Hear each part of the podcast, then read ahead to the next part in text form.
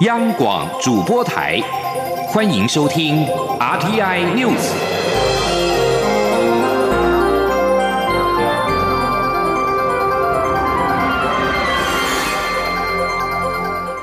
各位好，欢迎收听这节央广主播台提供给您的 RTI News，我是陈子华。全球合作暨训练架构是台湾参与并且贡献国际社会的重要平台。继去年首度移师第三国博流举办之后，在今年又规划前往拉美友邦瓜地马拉举办国际研讨会。不过，外交部表示，因为武汉肺炎 （COVID-19） 疫情的影响，决定先举办线上的会议，后续依照疫情的情况，再选择适当时间举办实体的会议。记者王兆坤的报道。台湾、美国及瓜地马拉本月中旬宣布，将共同合作在瓜国举办拉丁美洲及加勒比海地区首届 GCTF 国际研讨会。届时将就防疫合作、数位经济、数位基础建设、网络安全、妇女赋权等议题举办系列研讨会。由于全球疫情依然严峻，外交部表示，这场研讨会规划先以视讯方式举行。各项筹备工作目前正持续进行。外交部拉美司司长于大雷说：“会先举办这个线上的会议，针对刚刚上面的议题哦，呃，来规划看有先举办哪些线上会议，然后再视这个瓜地马拉跟这个区域上的这个疫情的发展，再择一个适当时间举办在瓜地马拉的实体呃会议。另一方面，台湾参与的重要区域组织亚太经济合作。”也因疫情影响，改以视讯方式举办会议。其中，在部长级会议方面，外交部指出，二十五号召开的视讯贸易部长会议，我方由行政院政务委员暨总谈判代表邓振中出席。此外，今年主办方马来西亚预定于九月与十月召开部长级卫生与经济高阶会议、妇女与经济论坛、粮食安全高阶政策对话。中小企业部长会议，外交部表示，我方乐见马方框定举办这些会议，因为我国在这四项议题都有亮眼表现，也能有专业贡献。中央广播电台记者王兆坤台北采访报道。而有台湾和美国、日本等亚太地区二十一个国家的贸易部长在今天举行的 APEC 贸易部长线上会议当中，共同讨论如何在武汉肺炎疫情当中维持自由开放的贸易以及投资体制。政务员邓振中代表台湾参加这次的会议，强调疫情当中台湾表现优异，GDP 仍能维持百分之一点六的成长率之外。更指出，我国不仅没有封城、停班、停课的措施，更没有大规模的社区感染，社会百业仍然有秩序的运作，并可以向国际社会伸出援手，证明台湾确实能够帮上忙。邓志中除了阐述政府在政策上树立成功典范的原因之外，也就疫情中政府如何对企业界、中小企业、劳工提供的辅导以及振兴措施和各经济体分享。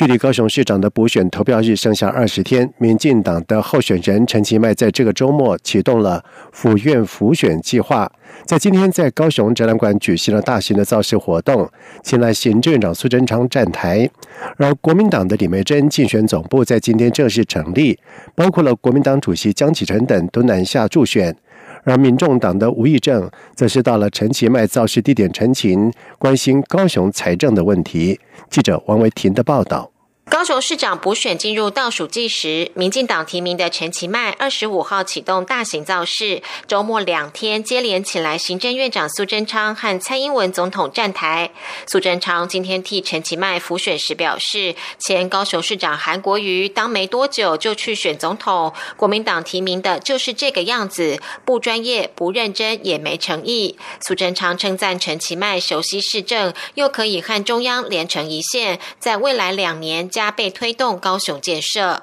陈其迈致辞时表示，二零一八年他在高雄跌倒，特别珍惜高雄人给他的教训，未来会努力往前冲，呼吁高雄市民光荣投三次，给他机会为故乡服务。陈其迈说：“人生何等的奇妙，从来没有想过说还有机会参选高雄市长。”我会特别珍惜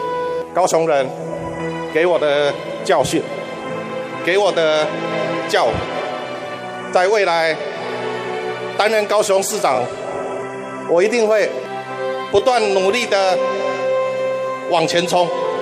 而国民党的李梅珍竞选总部今天正式成立，包括国民党主席江启臣、前国民党主席朱立伦等都南下相挺。李梅珍近日深陷论文风暴，前国民党立委罗淑蕾在政论节目爆料，指蓝营对此欲哭无泪，都不知道要怎么浮选。对此，李梅珍今天受访时表示，论文风暴只会让国民党更团结，而今天进总成立也有许多人来助选，这也代表蓝军大团结。李梅珍说：“呃，我尊重罗淑蕾的说法，但是这次的状况只会让我们南军更团结而已，并不会像他讲的这样子。”至于民众党提名的吴益政，今天则特地到陈其迈在高雄展览馆的造势场合踢馆，想趁着苏贞昌到场时陈情，表达高雄市统筹分配款短缺的问题。吴益政在场外高挂白布条，希望苏贞昌回应，但也有民众对吴益政的行为表达不满。中央广播电台记者王威婷采访报道。劳动部和新北市合作举办疫情解封后第一场的大型就业博览会。劳动部长许明春表示，二零二零台湾就业通新北地区就业博览会邀请了上百家的厂商，提供了四千两百个职缺，而其中四成以上的薪资达到了新台币三万元，高薪职缺也不少，鼓励有序的民众踊跃的参加。记者王维婷的报道。武汉肺炎疫情冲击各产业，为了替民众寻找就业机会，劳动部二十五号与新北市携手举办二零二零台湾就业通新北地区就业博览会，也是疫情解封后第一场大型就业博览会活动。劳动部长许明春受访时表示，新北市劳工人口有两百零七万人，疫情后的第一场大型就业博览会选在新北举办，希望能够带动经济发展和就业。他说：“今天的活动邀请一百家厂商，提供四千两百个职缺，其中薪资三万元以上的职缺有四成，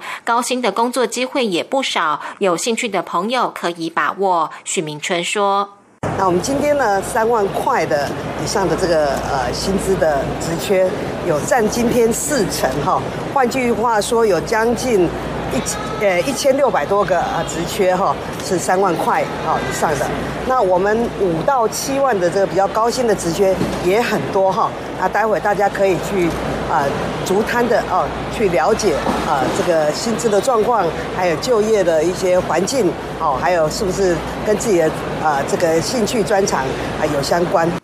新北市长侯友谊也表示，新北市在疫情解封后的经济还没有完全复苏，失业率为百分之三点九，仍有努力空间。他说，上半年因为疫情各项活动停摆，新北市下半年要举办一百场征才活动，希望提升就业率，也让应届毕业生找到适当的工作。中央广播电台记者王威婷采访报道。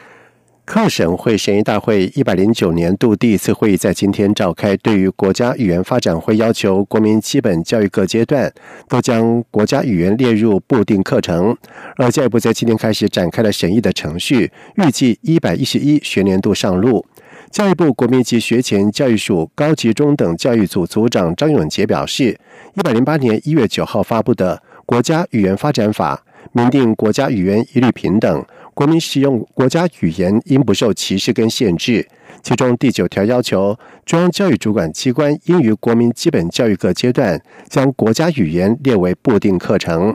同时，郑伟杰表示，在今年度课审会主要就是要处理国家语言发展法以及课纲相关的议题。而在现行的制度之下，国小是一周上一节本土的语言，包括了闽南语、客家语、原住民族语。而国高中则是选修，按照国家教育研究院拟定的总纲草案，一百一十一学年度起，国小、国中每个礼拜都必须修一节的本土语言，而高中则是三年内要修完两个学分。除了闽南语、客家语、原住民族语，也依照国家语言发展法纳入手语，再加上马祖使用的闽东语，都会纳入课程的选项。共军在七十年前对大尔胆发动了炮击，国军奋战对抗，缔造了大胆岛大捷。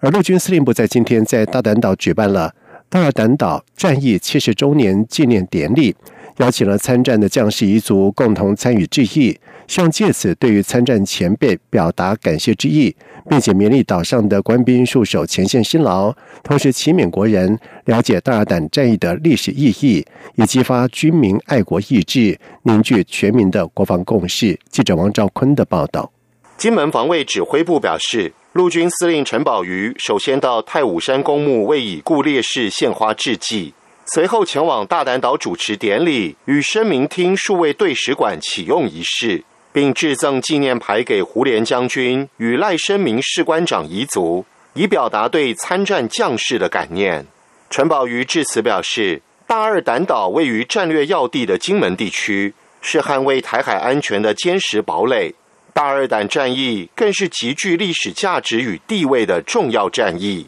共军在一九五零年七月二十六号夜晚对大二胆发动炮击，国军以二二五团第一营不到三百人兵力对抗七百多名登陆敌军，经全体官兵浴血奋战，击毙共军三百余人，身俘两百余人，成功缔造大胆岛大捷。陈宝瑜说：“中共在民国三十九年登岛作战，向我是横风迎战，沉着应战。”陈宝瑜另借由史恒峰少将与赖声明士官长的英勇攻击，启勉国军官兵谨记历史经验，持续勤训精练，建构坚实战力，成为捍卫国家安全最坚强的后盾。中央广播电台记者王兆坤采访报道。在外电消息方面，路透社掌握的欧洲联盟草案的文件显示，欧盟将限制向香港出口可能用于镇压或者是监控的敏感设备跟技术。而这是欧盟针对中国在香港实施港区国安法的首次的具体回应。欧盟对中国实施港区国安法表达了严重的关切。二十七个欧盟成员国在二十四号达成共识，同意采取一系列的制裁措施，包括限制贸易以及审查和香港的签证协议。这份由欧盟使节支持的文件提到，欧盟将进一步审查和限制用于香港的特定敏感设备跟技术出口。特别是有理由怀疑相关设备和技术恐怕被不当用于内部的镇压、拦截内部通讯和网络的监控，而这份文件预计在二十八号生效。北京当局实施的港区国安法对中国政府广泛定义的颠覆国家政权、分裂国家、恐怖活动以及勾结外国势力等行径进行严惩，最高刑罚为终身监禁。文件还表示，欧盟承诺会考量港区国安法。对于庇护、移民签证和居留政策的影响，而欧盟暂时不会跟香港进行任何的新的协商，并且会检视港区国安法对于欧盟和香港现行协议的可能影响。世卫组织在二十四号对欧洲俗称武汉肺炎 （COVID-19） 的疫情再起表达关切，并且呼吁各国重新实施严格的防疫措施。同时，英国加入了法国、德国以及奥地利的行列。宣布实施更严格口罩规定、更广泛的衰减。全球目前有超过了一千五百万人感染的 COVID-19，欧洲就占了将近五分之一。就死亡人数而言，全球已经有超过了六十三万人染疫病末，其中欧洲占了将近二十一万人。世卫组织欧洲区办事处表示，欧陆过去两个礼拜病例攀升，可能需要实施更严格的防疫措施。而英国继苏格兰地区之后，英格兰地区在二十四号也开始强制民众要在购物中心、银行、外卖店、三明治商店以及超级市场佩戴口罩。而德国二十四号也通过新的措施，将为所有返国的旅客提供免费的冠状病毒的检测。美国政府希望打造能够在月球跟火星运转的核电厂，二十四号向民间业者征询构想。美联社报道指出。美国能源部二十四号正式对外征询构想，以打造星球表面裂变电源系统，让人类得以在艰困的太空环境当中长期生活。而位于爱德荷州东部的核研究单位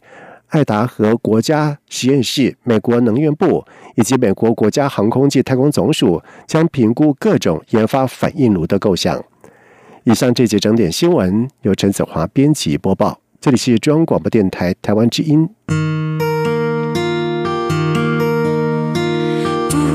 限的爱向全世界传开，永恒的光。